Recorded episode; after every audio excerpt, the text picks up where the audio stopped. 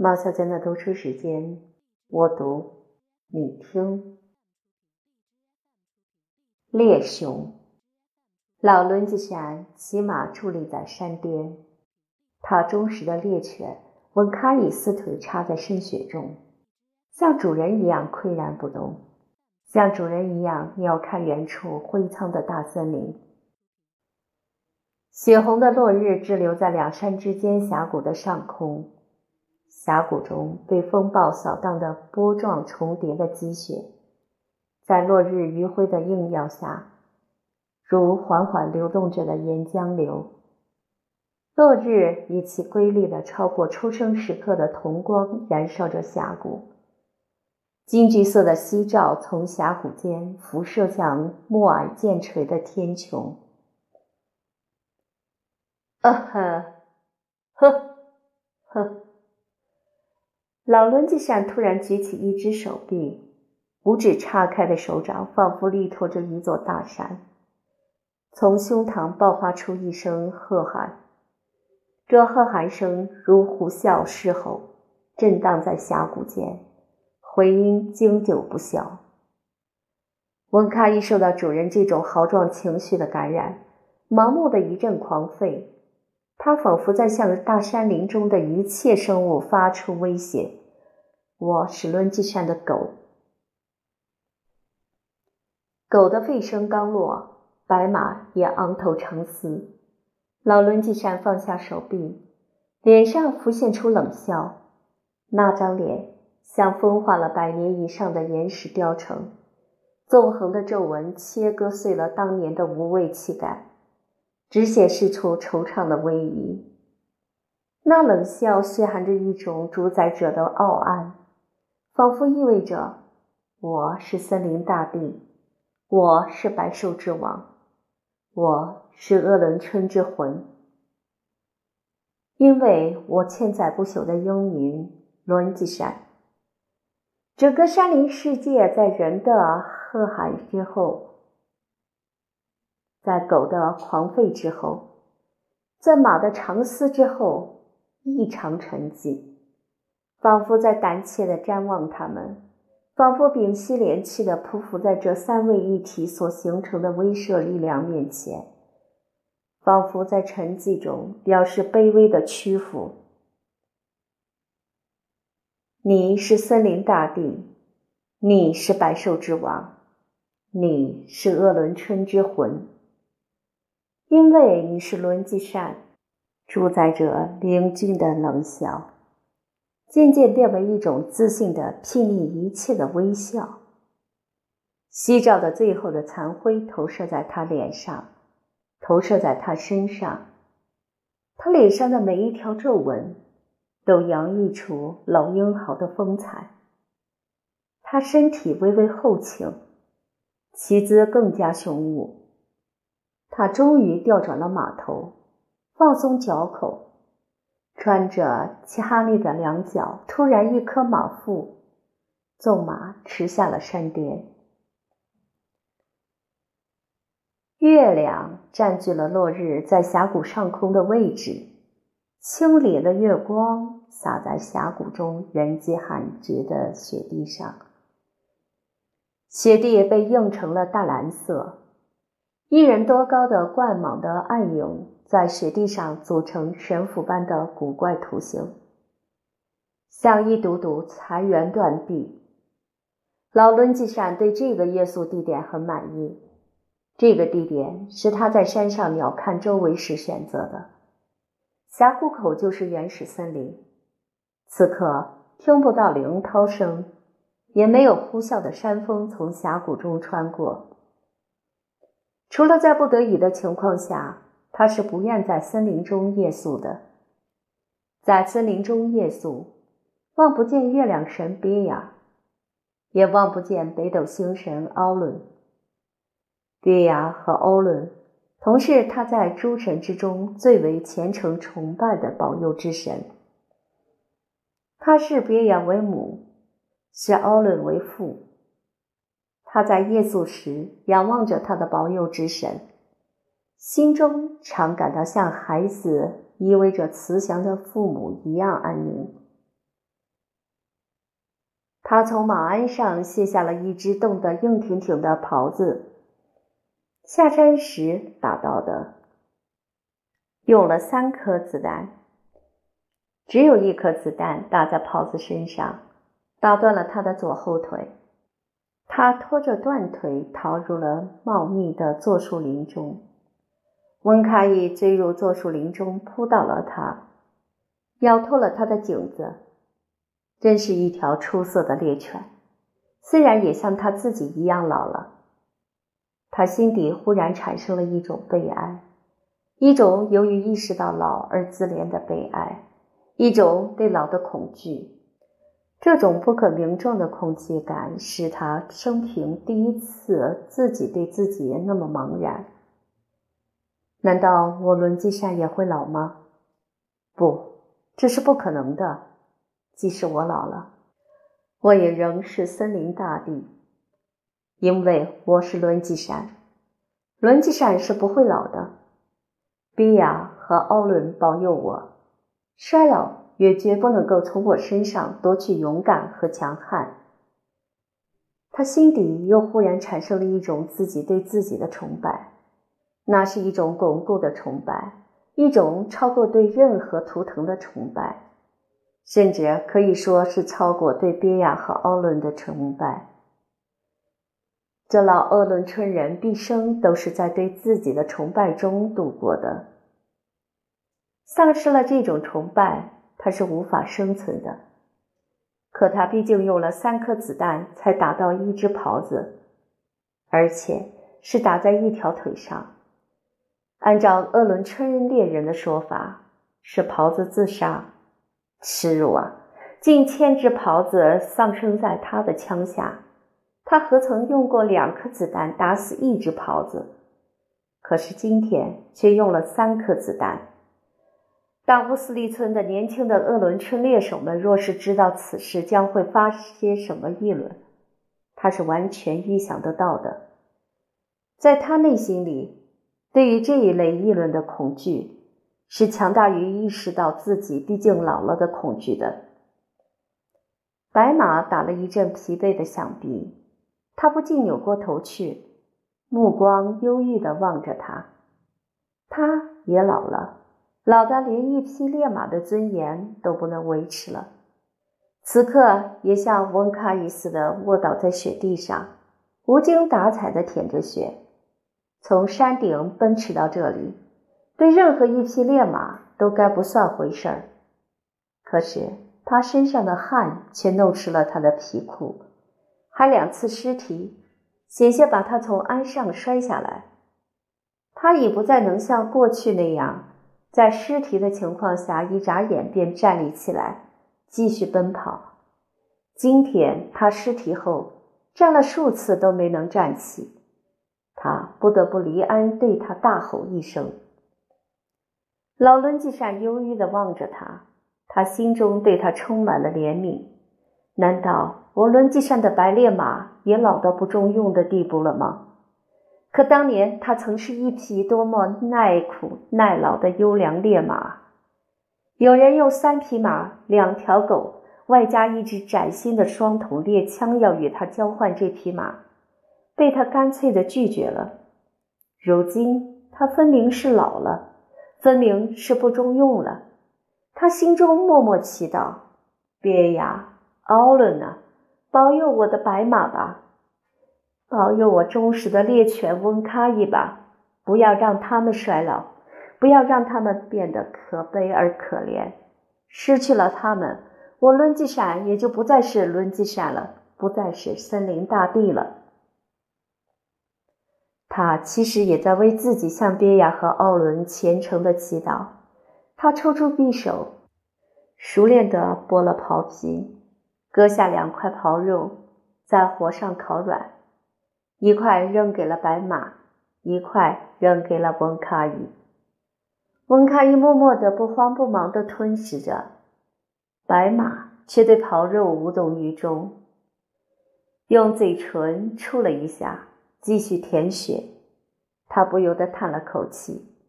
他知道白马已经老得牙齿松动，无法咀嚼瘦肉了。他很后悔，在打死这只狍子的当时，没有放出他的血让白马痛饮。他叹了口气，将狍肉架在火堆上烤起来。他忽然感到很寂寞，很孤独。他已经很久很久没有单枪匹马地深入大兴安岭的腹地了。自从鄂伦春人定居后，大兴安岭中早已不常见到单独的狩猎者了。篝火的蓝舌头贪婪地舔着狍肉，狍肉散发出一阵比一阵诱人的香味儿。他凝视着篝火，又习惯地回忆起了自己一生中一件件、一桩桩英雄而光彩的事迹。这种回忆似烈酒，对他来说同属享受。他的遥远的祖先属于白伊尔氏族，他所知道名字的每一位先人都是氏族中的领袖或勇士。他深信自己血管里流动的是不同于任何一个鄂伦春人的血液，是神明恩赐给他的家族的可以像法宝一样世代相承的东西，并且深信自己的血液是蓝色的。蓝色的血液使他的家族中的每一个男人都必定成为英雄或勇士。没有人能够说服他改变这一偏执的看法。因为他从小到老一次也没有受伤流血，这一点更加使他对自己的看法坚信不疑。如果没有神明的保佑，哪一个鄂伦春人能够一生一次也不受伤流血？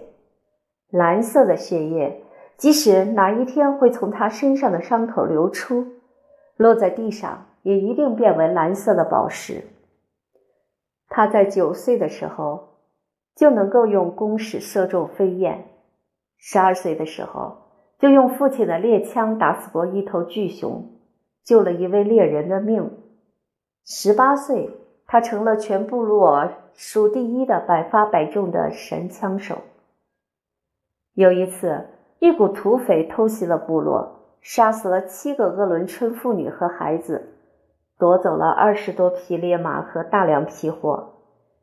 他一人单骑追踪了土匪三天三夜，在黑瞎子沟将十几名土匪全部消灭。日本山林队糟蹋并杀死了他的妹妹，他刀劈了山林队少校队长和五名日本兵，将山林队的住所一把火烧了个精光。从此，他隐居于大兴安岭的密林之中。而他的名字则传遍每一个鄂伦春部落。在加尔敦山落，在糯米河畔，在建国后出现的新集镇小二沟，在鄂伦春定居日那一天，在鄂伦春的第一个旗长白斯古朗向来自干河、奎勒河、多布库尔河。诺门河、托扎米河、阿姆牛河流域乃至爱辉、呼玛一带的鄂伦春人宣布，几百年来被人耻笑为野人的我们，已不再是一个被侮辱、被欺压的民族。现在完全站起来了的时候，他奇迹般的出现在人们面前，英武而豪勇，和旗长并立一处。旗长向人们讲出他的名字，人们顿时狂热地对他欢呼：“鄂伦春，伦吉善，伦吉善，鄂伦春。”旗长当众授予他一面锦旗，上面用金线绣着五个字：“鄂伦春之魂。”以后，他的名字便经常同“鄂伦春”三个字联系在一起了。他所获得的崇拜和尊敬。远远超过他的任何一位先人。不久，他又因其丰富的狩猎经验和百发百中的枪法，被旗长授予另一面锦旗，上面绣着四个字“森林大帝”，也是用金线绣成。可是，如今人们却不再像过去那般崇拜他了。虽然依然尊敬他，那也不过是一种对老年人的尊敬而已。选举其人民代表，已不再有很多人投他的票。旗里召开什么会议，自然也不再有人通知他去参加。就连进山打猎这样平凡的事，也不再需要他来出面组织。年轻人甚至公然劝他偌大的年纪不要再摆弄猎枪了。他们对他说：“阿达玛，您如今应该做的是在家抱孙子，或者到鹿场去养鹿。”他们对他说：“你和我们一起进山去打猎，那只会给我们添麻烦。”他们对他说：“现在山里黑熊多起来了。”他们竟拿黑熊来恫吓他，连他的儿子也对他说这话，这是无法忍受的。于是他三天前没有向任何人告别，便深入到大兴安岭腹地来了。他要打死一头黑熊，他要证明自己并没老，也永远不会老。三天内，他发现过两头熊，没打。那两头熊在他看来都不够巨大，他要打死一头巨熊，只要算得上巨熊，发现几头，他将打死几头。他要把熊掌带回村里去，扔在那些年轻人脚下。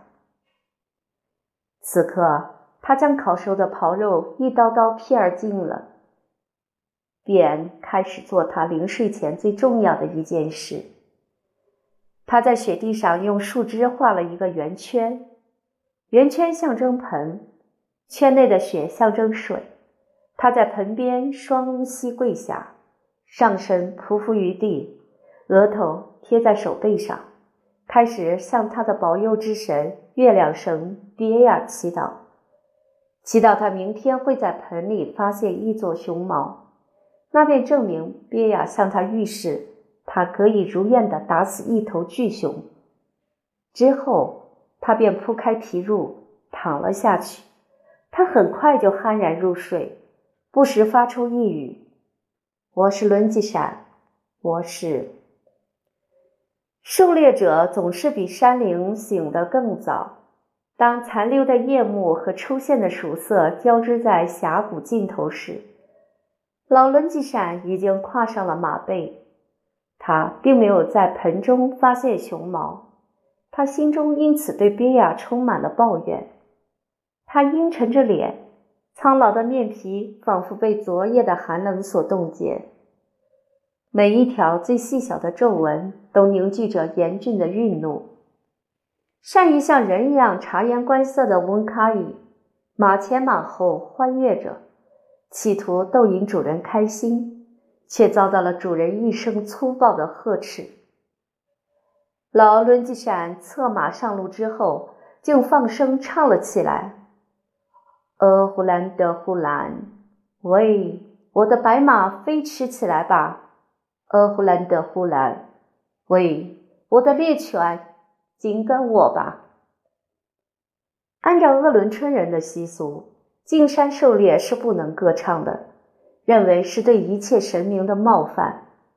他放声大成之后，心中产生了一种快感，这种快感纯粹由于自己敢冒犯神明而产生。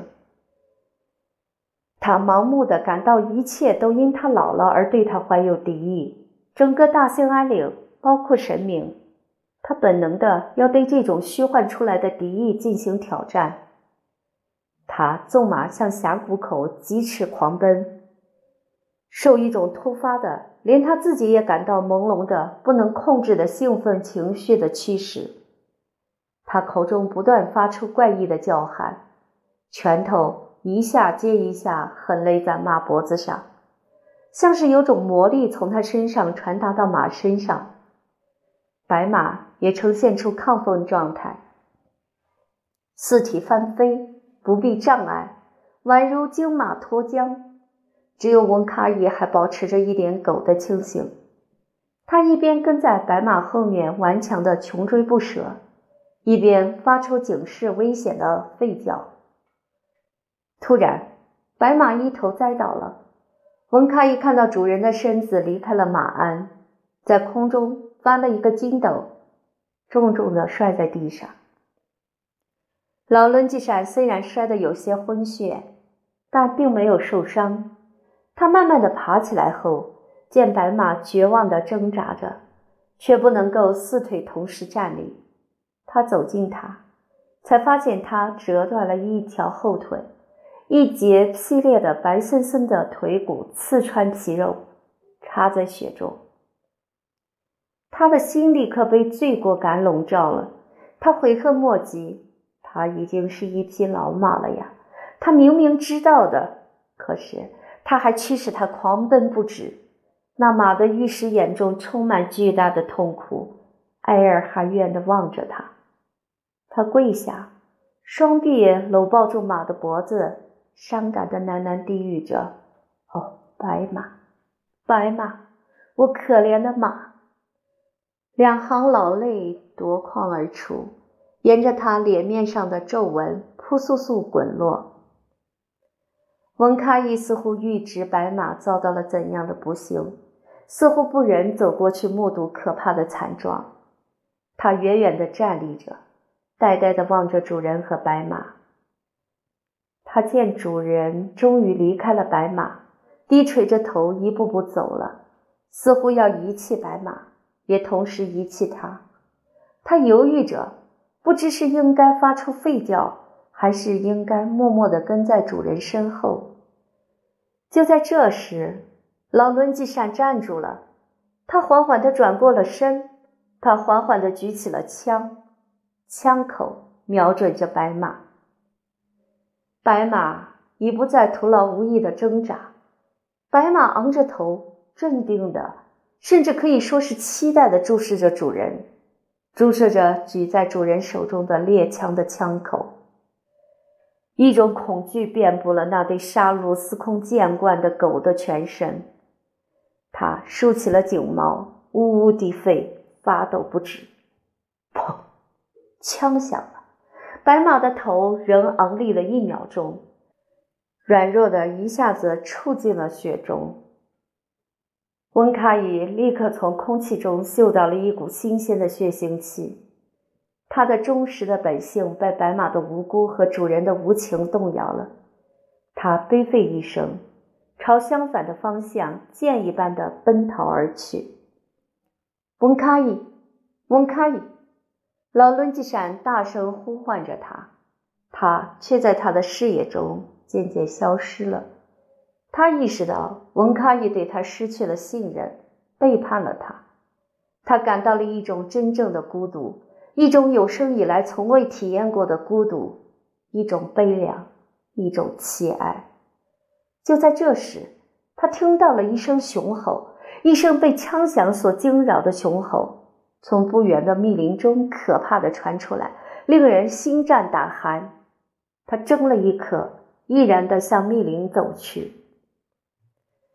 在林隙间的雪地上，老伦基善发现了雄迹。大而深的熊掌鹰的跨度告诉他，如他所愿，是头巨熊。他的每一根神经都兴奋而紧张起来。他跟踪雄迹向前走了，还不到二十米。便站住了。巨熊从一棵何为粗的意气松的树身后闪出来，这是一头老奸巨猾的熊。它不甘于在被追踪的情况下做猎人枪口下可悲的牺牲品，它分明想采取主动较量的方式拯救自己。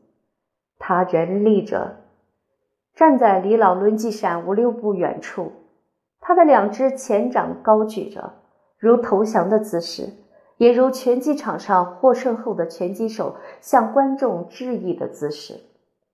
他凭经验知道，那是熊的一种随时预备拼死进击的姿势。它是那么高大，那么强壮，甲骨处浑圆的肌肉在熊皮下凸着。然而，他看出它是一头老熊，两绺熊毛生长在熊面上。垂下来遮住了熊眼，熊的心窝处有一片半月状的白毛，这特殊的标记使他认出了它。他想起自己曾和这头熊有过一次遭遇，是几年前，还是十几年前？他回忆不清了。有一点他是很清楚的记得的，那时他还不是一头老熊，他自己也还没开始被视为老人。那一次，他和他也是这么突然的彼此发现了，也是距离这么近，也是像今天这般对峙着。所不同的是，他当时非常镇定，一点没有心慌意乱，几乎不是用一个猎人的眼光，而是用一种惊诧和赏识的眼光看着他。他和他对峙了半天，他似乎觉得无趣了，似乎并不把他放在眼里。终于不屑理睬地转过身，迈着杂技似的从容的雄步，躲到密林深处去了。他当时可以打死他，但他没有向他开枪。他当时是被他的强悍无畏征服了。可是这时，他不禁倒吸了一口冷气。他生平第一次在猛兽面前产生了一种潜伏的畏惧。他几乎想转身逃跑。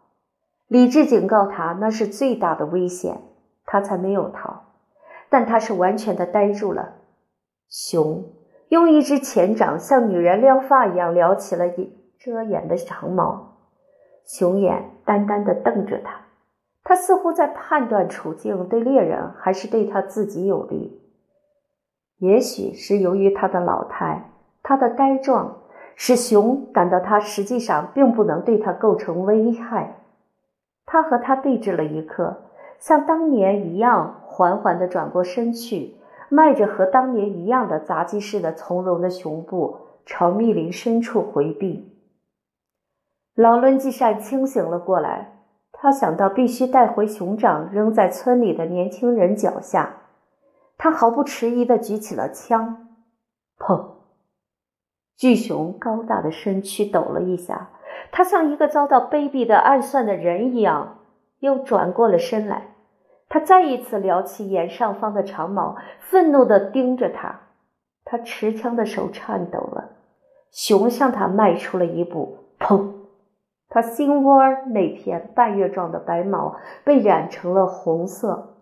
可是他并没有倒下去。他发出了一声使整个山林都惊悸的狂吼。猎枪从老伦基善的手中失落在地上，一声猎狗的勇敢的吠叫。温卡伊突然不知从何处窜出，这忠实的猎犬并没有背叛主人。在这险恶的情况下，他凶猛地扑向巨熊，熊掌在空中划了一道弧，温卡也被击出数米远，撞在一棵树上，头骨碎裂。躯体落地便不再动弹。老伦基善趁机拔出了匕首，熊已经扑到了他跟前。在他的匕首刺进熊腹的同时，一只熊掌击在他脸上，世界变成了红色的。紧接着，巨熊的前肢搂抱住了他的身体，他清楚地听到了自己的肋骨折断的声音。哦，别呀！欧伦，兰，森林大地只来得及呻吟出这几个字，便同巨熊一块儿颓然倒下了。